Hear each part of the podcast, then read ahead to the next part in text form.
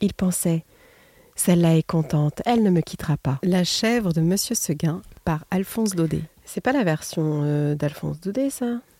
Je ne comprends pas. Euh, petite pause. Toi, toi, l'autre, qui m'offre ton oreille. Bienvenue dans ce podcast en plein dedans. Le podcast qui t'emmène en voyage sensoriel au cœur de l'instant. Abonne-toi, car, crois-moi, au moment où ces mots viendront à toi, ce ne sera peut-être pas le moment que tu attends, mais ce sera, je suis prête à le parier, pour toi, pour moi, Sylvie, pour nous, toujours, le bon moment. En plein dedans. Monsieur Seguin n'avait jamais eu de bonheur avec ses chèvres. Il les perdait toutes, de la même façon. Un beau matin, elles cassaient leurs cordes, s'en allaient dans la montagne, et là-haut, le loup les mangeait. Ni les caresses de leur maître, ni la peur du loup, rien ne les retenait. C'étaient, paraît-il, des chèvres indépendantes, voulant à tout prix le grand air et la liberté.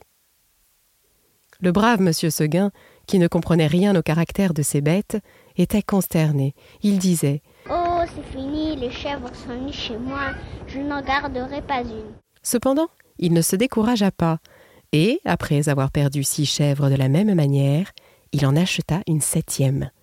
Mais seulement cette fois, il eut soin de la prendre toute jeune. Pour qu'elle s'habituât à demeurer chez lui. Ah, Gringoire, qu'elle était jolie, la petite chèvre de monsieur Seguin. Qu'elle était jolie avec ses yeux doux, sa barbiche de sous-officier, ses sabots noirs et luisants, ses cornes zébrées et ses longs poils blancs qui lui faisaient une houppelande. C'était presque aussi charmant que le cabri d'Esmeralda. Tu te rappelles, Gringoire? Et puis docile, caressante, se laissant traire sans bouger, sans mettre son pied dans l'écuelle. Un amour de petite chèvre. Monsieur Seguin avait derrière sa maison un clos entouré d'aubépines. C'est là qu'il mit sa nouvelle pensionnaire. Il attacha à un pieu, au plus bel endroit du pré, en lui laissant beaucoup de cornes et de temps en temps il venait voir si elle était bien. La chèvre se trouvait très heureuse et broutait l'herbe de si bon cœur que Monsieur Seguin était ravi. Enfin, pensa le pauvre homme. En voilà une qui ne s'ennuiera pas chez moi. Monsieur Seguin se trompait. Sa chèvre s'ennuya. Un jour, elle se dit en regardant la montagne. Que ça doit être bien là-haut. Quel plaisir de gambader dans la bruyère. Sans cette maudite longe qui vous écorche le cou. C'est bon pour l'âne ou pour le bœuf de brouter dans un clos. Les chèvres, il leur faut du large. Partir de ce moment, l'herbe du clone parle fade. L'ennui lui vint. Elle maigrit, son nez se rare. C'était pitié de l'avoir tiré tout le jour sur sa longe, la tête tournée du côté de la montagne, la narine ouverte. En faisant maître triste marron. Monsieur Seguin s'apercevait bien que sa chèvre avait quelque chose, mais il ne savait pas ce que c'était. Un matin, comme il achevait de la traire, la chèvre se retourna et lui dit dans son patois Écoutez, monsieur Seguin, je me languis chez vous. Laissez-moi aller dans la montagne. Ah, mon Dieu Elle aussi cria monsieur Seguin stupéfait. Et du coup, il laissa tomber son écuelle, puis s'asseyait dans l'herbe à côté de sa chèvre. Comment, Blanquette? Tu veux me quitter? Et Blanquette répondit Oui, monsieur Seguin. Et est-ce que l'herbe te manque ici? Oh non, monsieur Seguin. Tu es peut-être attaché de trop court. Veux-tu que j'allonge la corde? Ce n'est pas la peine, monsieur Seguin. Alors, qu'est-ce qu'il te faut? Qu'est-ce que tu veux? Je veux aller dans la montagne, monsieur Seguin. Mais malheureuse, tu ne sais pas qu'il y a le loup dans la montagne. Et que feras-tu quand il viendra? Je lui donnerai des coups de corne, monsieur Seguin. Hein, le loup se moque bien de tes cornes. Il m'a mangé des biques autrement encornées que toi. Tu sais bien la pauvre vieille Renaud qui était ici l'an dernier? Une maîtresse chèvre, forte et méchante comme un bouc. Elle s'est battue avec le loup toute la nuit. Puis le matin, le loup l'a mangée. Mais qu'aéré, pauvre Renaud, ça ne fait rien, monsieur Seguin. Laissez-moi aller dans la montagne. Bonté divine, qu'est-ce qu'on a fait donc comme chèvre? Encore une que le loup va me manger Eh bien non, Je te sauverai malgré toi, coquine. Et de peur que tu ne rompes ta corne, je vais t'enfermer dans l'étable et tu y resteras toujours. Là-dessus, Monsieur Seguin emporta la chèvre dans une étable toute noire, ferma la porte à double tour. Malheureusement, il avait oublié la fenêtre, et à peine eut-il le dos tourné que la petite s'en alla. Quand la chèvre blanche arriva dans la montagne, ce fut un ravissement général. Jamais les vieux sapins n'avaient rien vu d'aussi joli. On l'a reçue comme une petite reine. Les châtaigniers se baissaient jusqu'à terre pour la caresser du bout de leurs branches.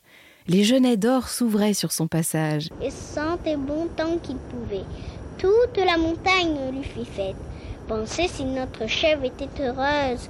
Plus de cornes, plus de pieux, rien qui l'empêchait de gambader, de brouter à sa guise. C'est là qu'il y en avait de l'herbe. Juste pas dessus les cornes. Quelle herbe savoureuse, fine, dentelée. Faite de mille plantes. C'était bien autre chose que le gazon du clos. Et les fleurs donc De campanule bleue Des digitales de pourpre à long calice. Toute une forêt de fleurs sauvages débordant de sucs capiteux. La chèvre blanche, à moitié saoule, se vautrait là-dedans les jambes en l'air et roulait le long des talus, pêle-mêle avec les feuilles tombées et les châtaignes. Tout d'un coup, elle se redressait d'un bond sur tes pattes.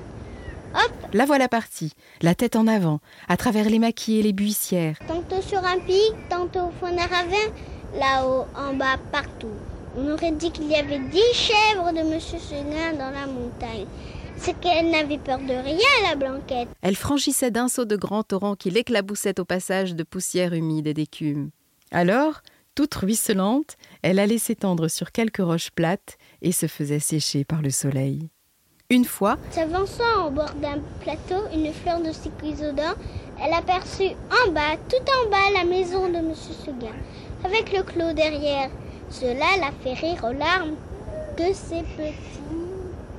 Comment je peux tenir là-dedans Pauvrette, de se voir si haut perché, elle se croyait aussi grande que le monde. Ce fut une bonne journée pour la chèvre de M. Seguin.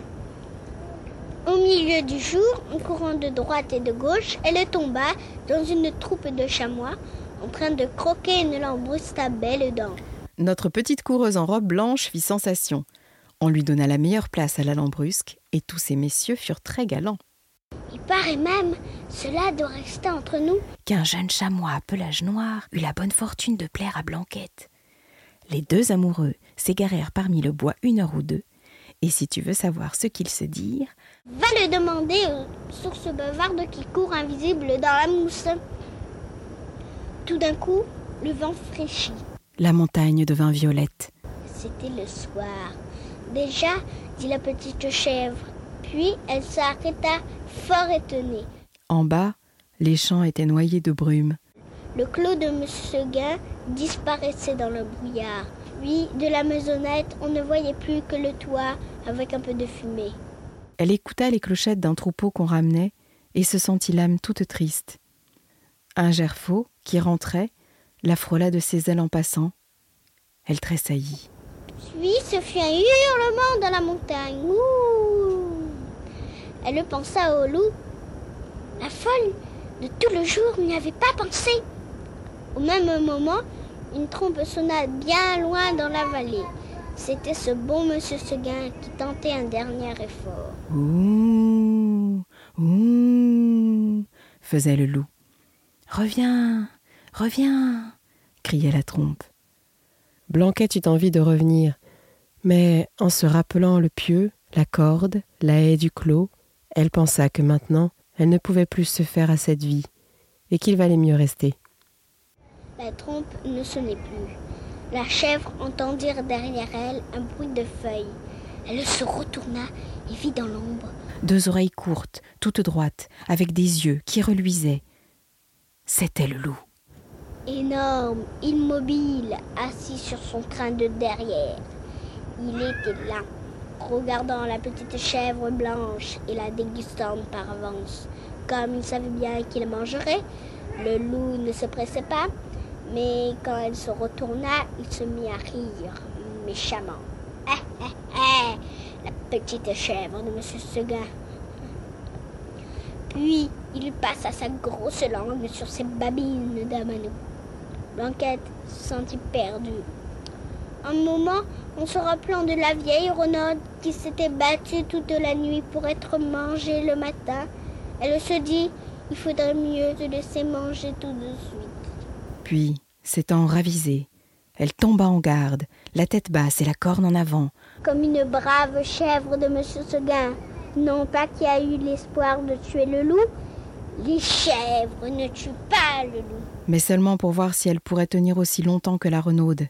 Alors le monstre s'avança et les petites cornes entrèrent en danse. Ah, la brave chevrette Comme elle y allait de bon cœur Comme elle avait dix fois je ne mens pas, elle força le loup à reculer pour reprendre haleine. Pendant ces trêves d'une minute, la gourmande cueillait en hâte encore un brin de sa chère herbe. Puis elle retourna au combat, la bouche pleine. Cela dura toute la nuit. De temps en temps, la chèvre de Monsieur Seguin regardait les étoiles danser dans le ciel clair et elle se disait Oh Pourvu que je tienne jusqu'à l'ombre.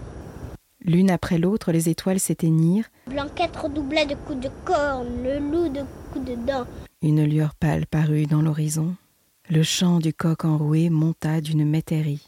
Enfin, dit la pauvre bête, qui n'attendait plus que le jour pour mourir. Puis elle s'allongea par terre dans sa belle fourrure blanche toute tachée de sang. Puis le loup se jeta sur la petite chèvre et la mangea.